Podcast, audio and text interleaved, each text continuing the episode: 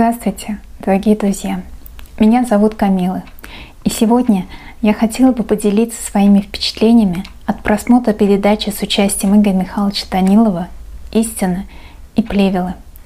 Каждая передача с участием Игоря Михайловича – это бесценный дар. Но именно эта передача стала для меня совершенно особенной. Она потрясла меня до глубины души и дала очень много глубинных осознаний, пониманий. И самое важное из них, конечно же, касается темы богобоязненности и темы любви к Аллаху. Мне, так же как и многим другим детям, в детстве объясняли, что нельзя обманывать, нельзя брать чужого, нельзя завидовать, нельзя гордиться, что все это грех. Давались такие понимания, что грешники после смерти попадают в ад, а праведные люди попадают в рай и становятся рабами Аллаха. Но и те, и другие после смерти должны пройти мост, который тоньше, чем волос человека, и острее, чем самое острое лезвие меча. И я помню, что мне приходили очень яркие образы. Это были образы ада и образ того моста, на который ступала моя нога. И всегда в образах этот мост был над бездной, из которого поднимались пламени огня. Я помню, что приходили такие вопросы, как «За что?», «Почему?», «Почему я должна гореть в аду?», «Почему я должна проходить этот страшный мост?», «В чем смысл от того, чтобы пройти этот мост и стать рабом?» Осознание тут же подкидывало образ раба как самого бесправного и несчастного существа. Или не пройти этот мост и гореть в аду. И я помню, что приходили еще такие интересные мысли, как «даже не пытайся, ты никогда не сможешь пройти этот мост, ты этого недостойна». Сегодня Благодаря исконным знаниям, которые даны через книги Анастасии Новых и передачи с участием Игоря Михайловича Данилова, я уже знаю, что такое сознание человеческое, как оно работает. Понимаю, что это банальная программа, которая направлена на то, чтобы вызвать сомнения, неверие, страх, гордыню, зависть. И исходя из своей жизненной ситуации, я могу сказать, что такие деструктивные мысли начинают приходить еще с самого детства. И они всегда нацелены на то, чтобы вызвать сильную эмоцию. А самая сильная эмоция – это, конечно же, страх. И всегда навязывается страх смерти, страх потери близкого, страх перед будущим. Но самое ужасное – навязывается страх перед Аллахом.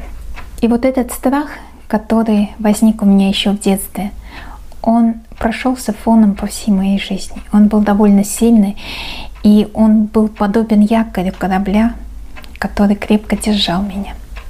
И мне потребовалось очень много лет, чтобы выйти из тех дебрей сознания, в которые я попала благодаря тому, что когда-то поверила своему сознанию. Поэтому, когда в передаче «Истина и плевела» очень подробно разъяснили, что слово «таква» переводится как «защищать», «оберегать», «охранять», и означает оберегать душу от того, что представляет для нее опасность, это дало огромное чувство радости и внутренней свободы. Вот ярким примером такого неправильного перевода используется термин, который переводят в Писании в хадисах как богобоязненность. Я подчеркиваю, его только так переводят. Это не означает, что это угу, есть. Да. А в арабском языке этот термин звучит как э, таква, и его переводят как богобоязненность. И он происходит, если мы поищем этимологию в словаре, то есть мы откроем обычный словарь Баранова, про который знают все арабисты, и поищем этимологию, то мы увидим, что этимология данного слова, она происходит от глагола охранять, беречь, защищать.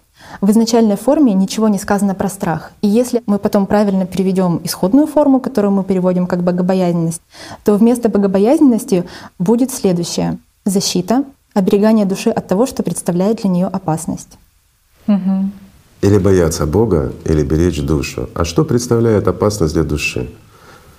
Бесы в голове, артисты, которые вам глупости подсовывают. И вот самое такое, знаете, обидное, что именно данная ошибка — это не невнимательность переводчиков, а, я цитирую, «следование традициям и привычному восприятию», как они говорят.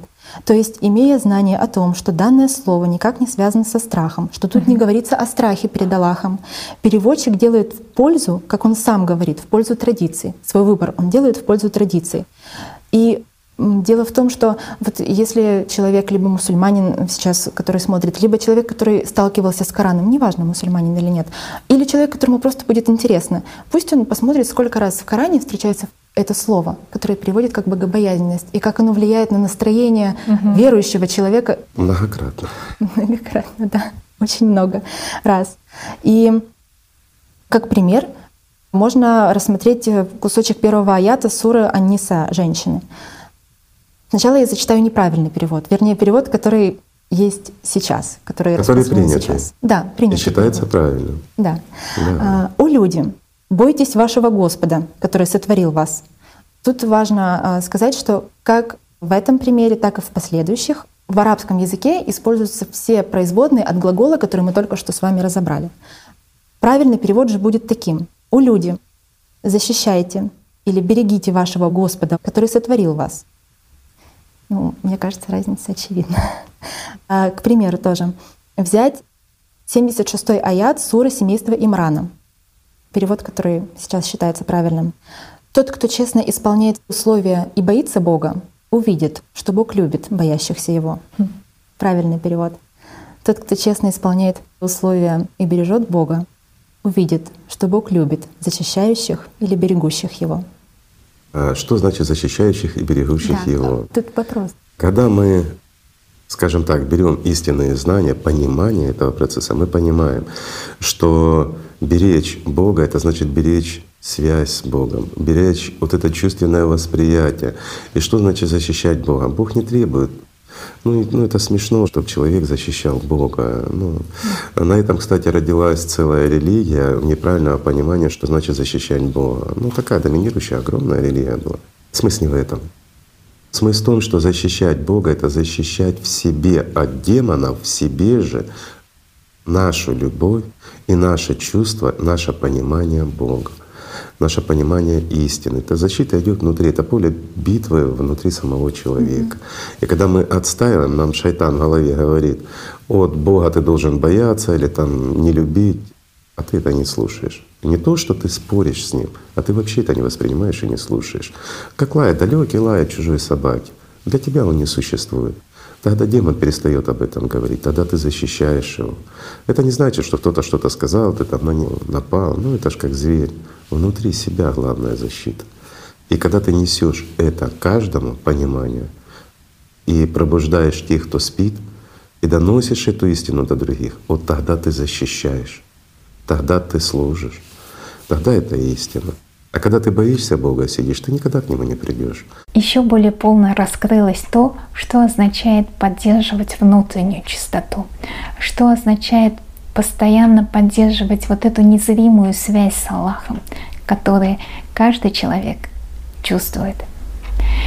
И раскрылось еще одно такое важное понимание, что вот этот мост, которым сознание пугало меня всю мою сознательную жизнь, это тоже очень большая подстава от системы, от сознания, от Иблиса, потому что всегда говорится о том, что человек должен пройти этот мост после смерти. А согласно исконным знаниям, получается, что вся наша земная жизнь — это и есть вот этот мост. И когда-то таким ассоциативным примером людям объясняли позицию личности, которая все время балансирует и находится между двумя крайностями, как бы ежесекундно совершает выбор между духовным началом и животным началом раскрылось и более, более полно пришло понимание, насколько важно всегда доносить знания, а особенно духовные знания, с позиции любви, особенно детям.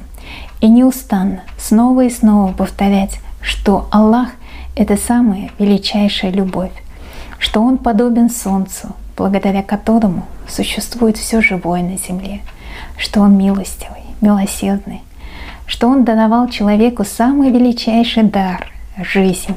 И все, что человек может дать ему в ответ, это свою искреннюю любовь и благодарность. Но даже в этих вопросах великодушие Аллаха настолько велико, что Он оставляет выбор за самим человеком.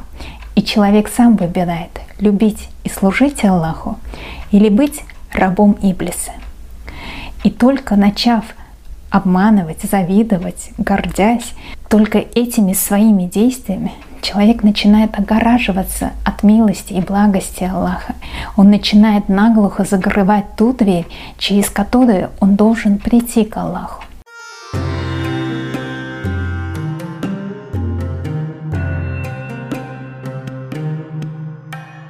И второе осознание, очень такое яркое для меня, важное осознание, оно касается одного слова. Это слово «ихлос». Так как я узбечка, и в узбекском языке очень много заимственных из арабского языка слов, то у нас в обиходе очень часто используется такое словосочетание, как «ихлос беланклыш». И я всегда думала, что оно означает делать с любовью, делать с душой какую-либо работу. И только после того, как в передаче «Истинный плевела» Таечка озвучила перевод названия суры «Алихлас», который я знала с самого детства, это была первая сура, которому научила меня бабушка. 112 сура, которая называется «Алихлас». И она, как сказал сам пророк, «Клянусь тем, в чьей руке моя душа». Эта сура равна одной трети Корана. Это одна из самых коротких сур Корана. Но и... она самая глубокая. Да. И это говорит о скромности самого пророка, ибо она гораздо тяжелее, чем одна треть. Mm. В ней заключена вся суть Корана. Да. И название сур очень важно. И здесь мы можем увидеть очень серьезную подмену. Сначала я прочитаю современные переводы, потому что они одинаковые. Итак, название 112 суры — «Очищение веры».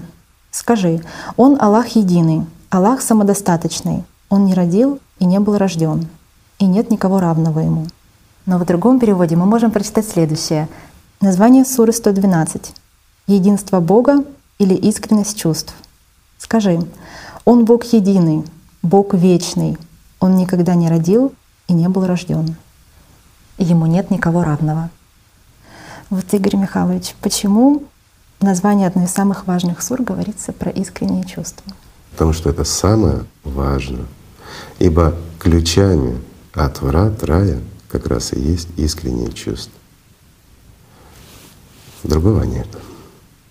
Вот только после того, как она озвучила перевод как единство Бога или искренность чувств, вот тут на меня снизошло озарение, и я наконец-то поняла ту глубинную суть которое закладывалось в эту суру, что именно искренними чувствами, искренней любовью нужно славить единство Аллаха. Не словами, не повторяя по тысячу раз эту суру и думая, что тебе будет уготовано место в раю, а именно искренними чувствами. Ведь только когда человек чувствует искреннюю любовь, он начинает раскрываться, он начинает становиться лучше – он начинает наполняться светом и Божьей благодатью. Получается, что эта сура дана людям для того, чтобы постоянно отказываясь от негатива и постоянно проявляя свою искреннюю любовь и благодарность Аллаху, человек смог раскрыть в себе тот внутренний источник Божьей благодати, чтобы он мог прочувствовать бескрайнее счастье любви, радости от соприкосновения с миром духовным. Но тогда получается суть суды алихлас — это то же самое, что и суть самой древней духовной практики цветок лотоса. Это и есть жизнь с любовью Аллаха. Это и есть то зерно истины, которое присутствует в каждой религии. Это то зерно, которое объединяет всех людей на свете.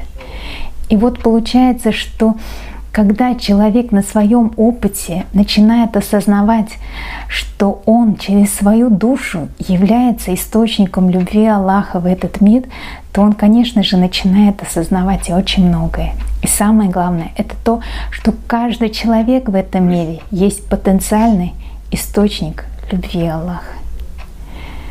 И мы, люди, приходим в этот мир для того, чтобы, будучи заведомо мертвым, а мы все умираем, поэтому мы все заведомо мертвые, чтобы, будучи вот этим заведомо мертвым существом, прочувствовать любовь Аллаха и благодаря этой любви стать вечно живым, стать ангелом. И в связи с этим хотела выразить огромную благодарность имаму Махди за то, что несмотря на наше вопиющее невежество во многих вопросах и непомерную гордыню человеческую, все равно продолжает верить в нас, все равно продолжает помогать каждому, кто действительно хочет вернуться в наш общий истинный дом, кто хочет прочувствовать любовь Аллаха. Огромное вам спасибо.